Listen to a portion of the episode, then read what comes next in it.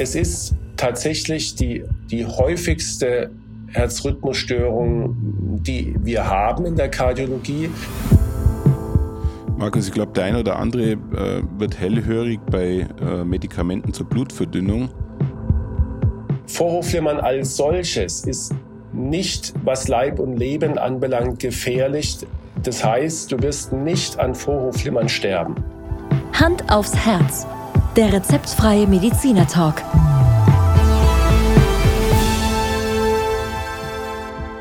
Hallo und herzlich willkommen bei Hand aufs Herz. Geschichten rund ums Herz mit professioneller Begleitung von Dr. Markus Knapp. Mein Name ist Thomas Krug und ich freue mich auf die heutige Folge. Ja, guten Morgen Thomas, hallo. Guten Morgen Markus. Wir sind heute schon wieder beieinander zu einer für mich entspannten Folge, nämlich 10 Fragen to go.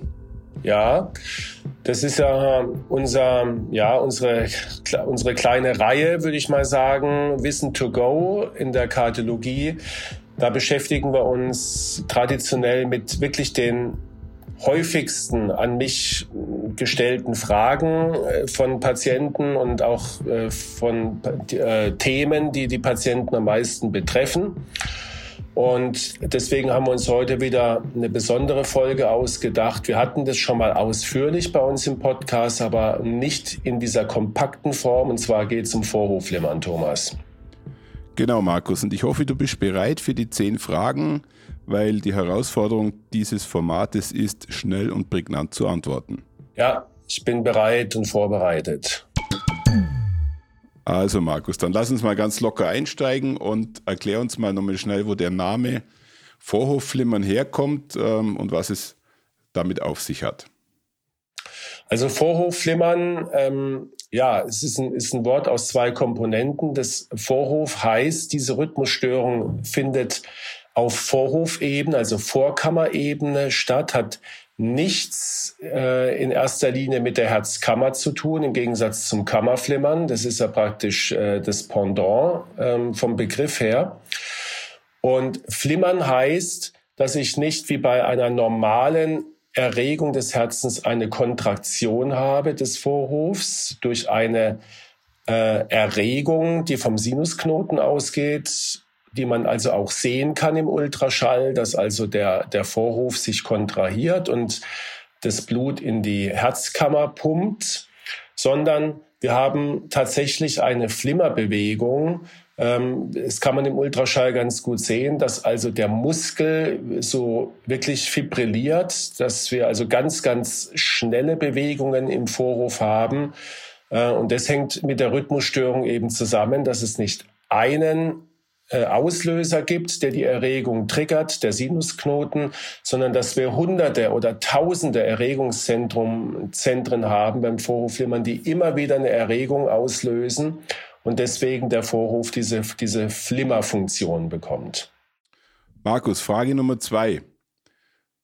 Wie häufig kommt das Vorhofflimmern vor und ähm, ist es überhaupt gefährlich? Das waren jetzt ja zwei Fragen gleich in einem. Das ist unfair, ja. Aber okay, also wie häufig, ähm, es ist tatsächlich die, die häufigste Herzrhythmusstörung, die wir haben in der Kardiologie. Also zumindest jetzt mal abgesehen von harmlosen äh, Extraschlägen, die fast jeder Mensch hat, dass das Herz mal außer Takt kommt für ein paar Sekunden. Aber wenn wir jetzt äh, um, von den krankhaften Herzrhythmusstörungen sprechen, dann ist es tatsächlich die häufigste. Und ähm, du kannst davon ausgehen, dass ab einem gewissen Alter, ähm, also zum Beispiel die 70-jährigen Männer ähm, haben etwa 10 Prozent dieser Bevölkerungsgruppe haben tatsächlich Vorhofflimmern. Und es sind nur die, von denen wir es wissen. Es gibt da auch sicherlich eine gewisse Dunkelziffer. Und ähm, ja, das heißt, besonders gefährdet sind demnach auch ähm, die älteren Menschen. Das ist also eine typische Alterserkrankung, wenn es auch Vorhofflimmern im, im jungen Alter gibt. Es hat dann ähm, oft genetische Aspekte oder, oder andere Gründe, seltenere Gründe, aber es ist die Erkrankung von des alten oder älteren Patienten. Die typischerweise entweder Risikofaktoren haben, ein Hauptrisikofaktor ist, ist die, der hohe Blutdruck oder eine organische Herzerkrankung, sprich eine Durchblutungsstörung oder eine Herzmuskelerkrankung. Also vorerkrankte, am Herzen vorerkrankte Patienten, die da besonders gefährdet sind. Markus, vielen Dank für die Spontanität, dass ich tatsächlich zwei Fragen in einer gestellt habe. Wir machen wieder ganz normal weiter. Ist Vorhofflimmern wirklich gefährlich? Ja, das, die muss man differenziert beantworten, die Frage. Die Vorhofflimmern als solches ist nicht, was Leib und Leben anbelangt, gefährlich. Das heißt, du wirst nicht an Vorhofflimmern sterben. Ähm, aber Trotz allem kann man nicht sagen, Vorhofflimmern ist ungefährlich, weil Vorhofflimmern ähm, gewisse Komplikationen nach sich zieht. Und die Hauptkomplikation ist tatsächlich der Schlaganfall. Der Schlaganfall entsteht, weil Blut durch diese Flimmerbewegung im Vorhof nicht in einer ausreichenden Geschwindigkeit durch den Vorhof fließt, sondern in gewissen Bereichen des Vorhofs versackt und wenn Blut versackt, dann neigt es zur Gerinnung. Und dann haben wir eine Gerinnung im Herzen. Und dann kannst du dir vorstellen, wenn, wenn dieser Blutklumpen, den wir Thrombus nennen oder Embolus, wenn er sich bewegt, aus dem Herzen in die Blutbahn kommt, dann verstopft er ähm, schlimmstenfalls ein Hirnschlaggefäß und dann haben wir einen Schlaganfall. Und es hat die schlechte Angewohnheit, auch Symptome, die vielleicht schon vorher da sind, also durch Blutungsstörungen Symptome oder Herzschwäche-Symptome zu verstärken, weil das Herz ja nicht mehr in seiner gewohnten Routine schlägt, sondern weil es eben im Ablauf, im Erregungsablauf gestört ist. Und deswegen äh, fühlt man sich mit Vorhofflimmern oft schlechter wie ohne, gar keine Frage. Aber es ist nicht als solches per se im Vergleich zum Kammerflimmern lebensgefährlich. Markus, die nächste Frage ist, denke ich, die logische Konsequenz aus deinen Ausführungen. Woran merke ich dann überhaupt Vorhofflimmern an mir selbst? Ja, gute Frage, Thomas. Ähm die meisten Patienten oder vielleicht nicht die meisten, aber viele merken Vorhofflimmern gar nicht. Die kommen dann in die Praxis, entweder beim Hausarzt, ein Routinecheck oder auch zu uns und wir machen ein EKG und, und stellen die Diagnose und sagen, sie haben ja eine Herzrhythmusstörung. Die Patienten ähm, wissen überhaupt nicht, was ich meine, weil sie es nicht gespürt haben.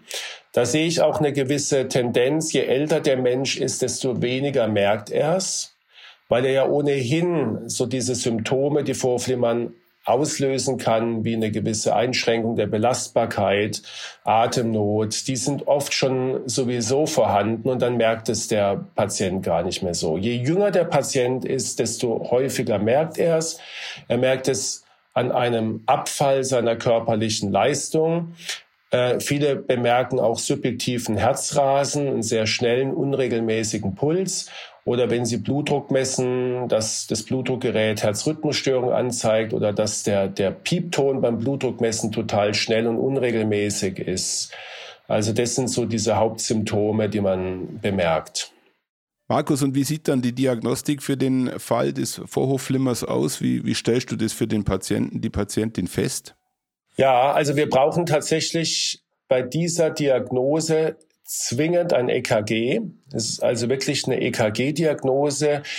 Natürlich gibt es Hinweise, wenn ich dir den Puls fühle und der ist sehr schnell und jeder Schlag ist unterscheidet sich von dem anderen, von dem, der davor kam und von dem, der danach kommt.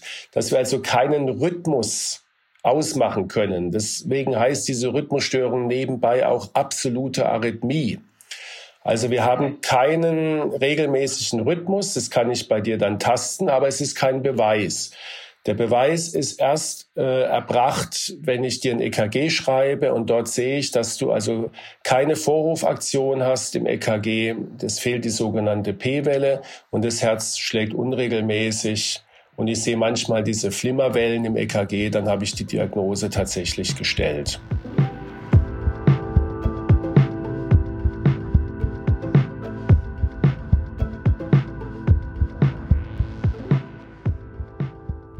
Haben jetzt ein bisschen über das äh, Thema äh, Diagnostik gesprochen. Wenn jetzt Vorhofflimmern bei mir festgestellt wird, muss ich es denn überhaupt dann tatsächlich behandeln?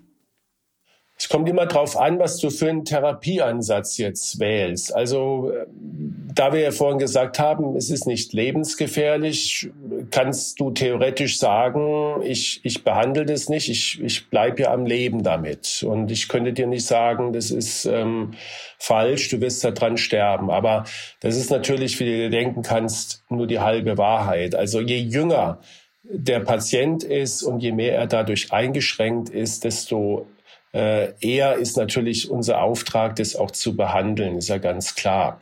Wenn jetzt jemand mit 85 das erste Mal das die Diagnose bekommt und merkt davon gar nichts, dann werden sich die, die therapeutischen Bemühungen natürlich in Grenzen halten. Also ähm, deswegen muss ich es behandeln.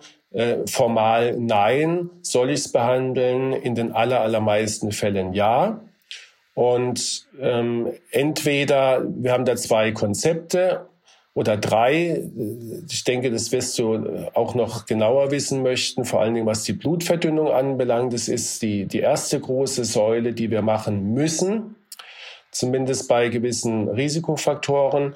Die zweite Säule ist, dass wir äh, dem Patienten, wenn er Symptome hat, die Symptome nehmen indem wir das mit Medikamenten das Herz langsamer machen oder in den richtigen Rhythmus wiederbringen. Und die dritte Säule ist, dass wir versuchen, auch da wieder abhängig von Alter, Beschwerdebild und Wunsch des Patienten, das Vorhofflimmern komplett zu beseitigen, dass es überhaupt nicht mehr auftreten kann und dass wir wieder dauerhaften Sinusrhythmus haben. Markus, ich glaube, der eine oder andere äh, wird hellhörig bei äh, Medikamenten zur Blutverdünnung. Wieso muss ich überhaupt mein Blut verdünnen bei dem Thema? Ähm, das ist das, was ich vorhin in der, in der Frage drei ähm, versucht habe zu beantworten, dass, dass wir eben keine gefährliche Herzrhythmusstörung haben per se, aber dass die Komplikation ist, dass sich Gerinnsel im Vorhof bilden aufgrund der langsamen Blutgeschwindigkeit, weil das Blut nicht wie ein Schwamm ausgedrückt wird und in den, in den äh, Ventrikel gepresst wird, sondern das wabert so ein bisschen im, im Vorhof rum. Und der Vorhof hat eine anatomische Besonderheit, das nennen wir Vorhofohr. Das ist wie so ein Blindsack, kannst du dir so ein, den Blinddarm vorstellen, wie so ein Anhängsel. Und wenn da Blut reinfließt, dann äh, ver, verweilt es in der Sackgasse und dort kommt es tatsächlich dann zum Stehen und dann verklumpt es.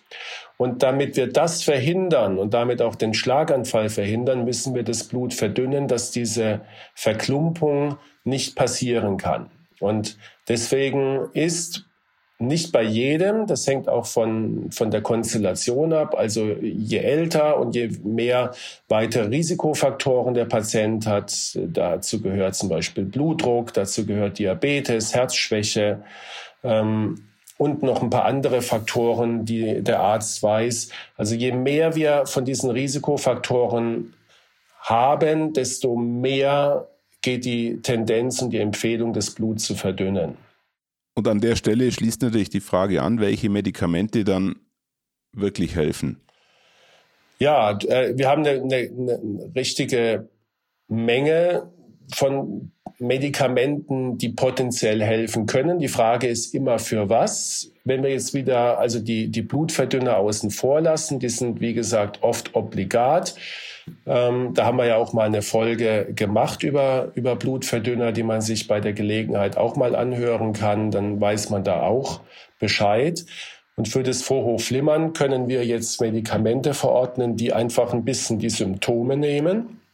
Das heißt, wir machen oft mit Beta-Blockern das Herz ein bisschen langsamer, dass es nicht so, so rast, auch, auch der Patient subjektiv nicht das Gefühl hat, mein Herz ist ständig am Rasen. Wir können den Blutdruck einstellen, der ganz wesentlich dazu beiträgt, dass Vorhofflimmern wiederkommt, wenn wir es mal weg haben. Und wir können mit ähm, Medikamenten, gerade wenn noch eine Herzschwäche dabei ist, das Herz unterstützen. Das ist alles so eine symptomatische Therapie. Und dann haben wir Medikamente, die sogenannten Antiarrhythmika, die bewirken können, dass wenn wir das Vorhofflimmern beseitigt haben, das äh, kriegen wir entweder durch ein starkes Medikament hin, manchmal auch durch einen sogenannten Elektroschock, dass wir dann im, im äh, Nachgang mit diesen Medikamenten das Herz so stabilisieren, dass das Vorhofflimmern keine Chance hat, wieder einzugreifen. Das sind Antiarrhythmika, die sicherlich in der Bedeutung zunehmend äh, verlieren, aber die immer noch angewendet werden und für den einen oder anderen eine ganz gute Alternative sind. Markus, eine spezielle Frage, die den einen oder anderen sicherlich interessiert, der zum Thema Vorhofflimmern ja das ein oder andere Problem auch hat. Was ist eine PVI?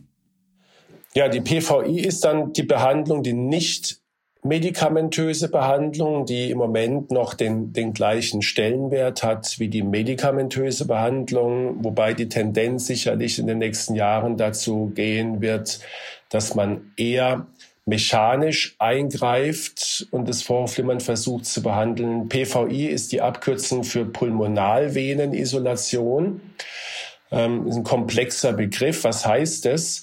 Wir wissen, dass die Zellen, die Vorhofflimmern auslösen, ja, die sozusagen amort laufen, die liegen ganz intensiv an den Mündungs, an, dem, an, an der Einmündung der Pulmonalvenen in den linken Vorhof. Und wir haben vier Pulmonalvenen und jetzt ist die Idee bei der Pulmonalvenenisolation, deswegen nennt man das Isolation, ähm, eigentlich müsste man sagen elektrische Isolation, dass wir um diese Zellen eine Barriere legen, dass eine Erregung, die in diesem Bereich stattfindet, sich nicht auf das gesamte Herzgewebe oder Vorhofgewebe übertragen kann. Und das erreichen wir mit Narben, weil Narben nicht mehr elektrisch leiten können. Also äh, totes Gewebe, vernarbtes Gewebe kann nicht mehr elektrisch leiten. Und die Narben setzt man heutzutage meistens mit Kälte, äh, früher auch oft mit Strom, also mit Wärme.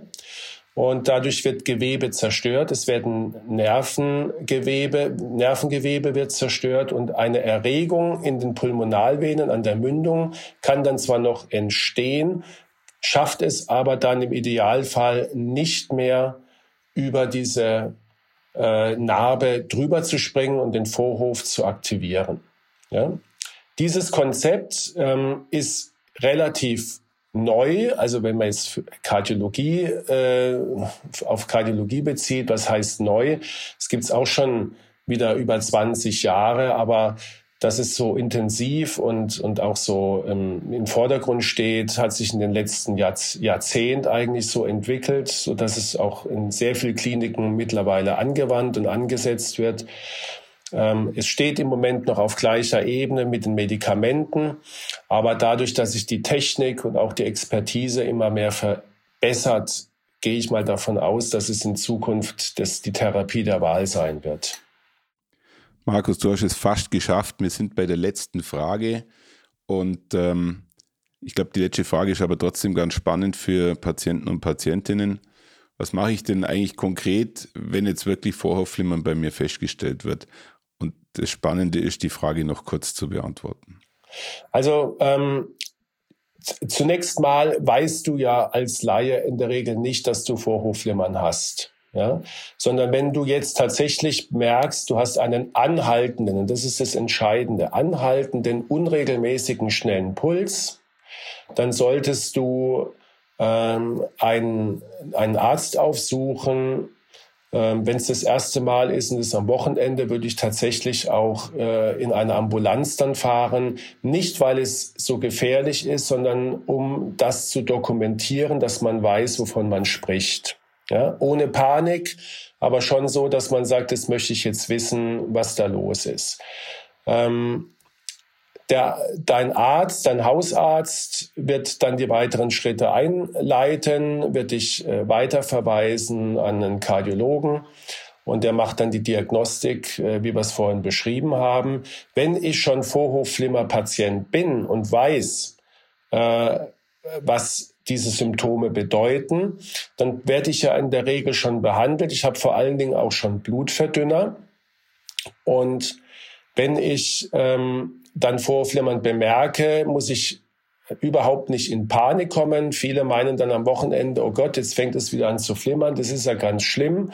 Und da kann ich wirklich äh, beruhigend äh, sagen, in den aller, aller seltensten Fällen ist es dann ähm, damit verbunden, dass es dem Patienten schlecht geht. Äh, Wenn es ihm schlecht geht, muss er natürlich auch äh, dann sich entsprechend ärztlich versorgen lassen. Ansonsten reicht es, am nächsten Tag zu seinem Hausarzt zu gehen und die Diagnose wieder zu stellen und die weitere Behandlung in die Wege zu leiten. Markus, war das dein Schlusspunkt zur Frage 10? Ich könnte noch fünf Minuten sprechen natürlich, gell? aber du, du lässt mich ja nicht und das heißt Wissen to go, Wissen kompakt und ich glaube, dafür war selbst die Frage 10 jetzt ausreichend beantwortet. Und wie gesagt, wir haben ja zu diesem Thema auch zwei sehr lange Folgen produziert, ähm, die eigentlich das, was wir heute gesagt haben, nochmal umfassender darstellen. Aber wie wir am Anfang ja schon gesagt haben, diese Folge dient ja dazu, mal sich kurz abzudaten, kurz zu informieren und, und ich glaube, das Wesentliche haben wir gesagt, Thomas. Markus, das äh, kann ich bestätigen und ähm, die Folgen, die du gerade angesprochen hast, sind die Folge 9 und 10 aus unserer Anfangszeit. Also wer sich da nochmal weiter reinhören möchte, sehr gerne. Und wie du schon angemerkt hast, da haben wir ein bisschen ausführlicher darüber gesprochen. Und somit bleibt mir nur für heute to go Adieu zu sagen.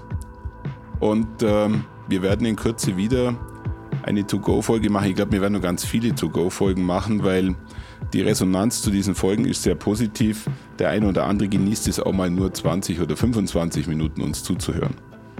Ja, Thomas, dann vielen Dank für, für deine Geduld und für dein Nicht-Unterbrechen, auch wenn ich manchmal über einer Minute lag. Und ich freue mich auf, auf die nächste Folge, wie du immer so schön sagst.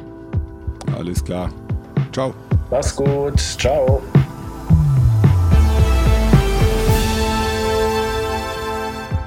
Schauen Sie mal bei uns vorbei unter www.handaufsherz-podcast.de und bleiben Sie immer über uns auf dem Laufenden auf unserem Instagram-Account. Hand aufs Herz, Ihr rezeptfreier Mediziner-Talk rund ums Thema Herzgesundheit.